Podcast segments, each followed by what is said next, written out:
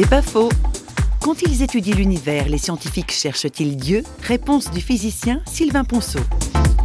Alors je ne cherche plus Dieu dans l'univers, en sens que je pense avoir quelque part euh, trouvé Dieu à l'âge de 23 ans, lorsque j'ai adhéré à la foi chrétienne. Par contre, je dirais que, un petit peu comme euh, l'amateur d'art, chercher à comprendre la personnalité de l'artiste à travers euh, son œuvre, quelle qu'elle soit, peinture, sculpture, littérature ou autre, à travers l'univers, à travers ce que j'y vois, son organisation, sa grandeur également, eh bien je perçois quelque chose de la personnalité du Dieu créateur, je perçois sa puissance en particulier et son intelligence, pour moi qui n'ont pas d'autres euh, modèles comparables.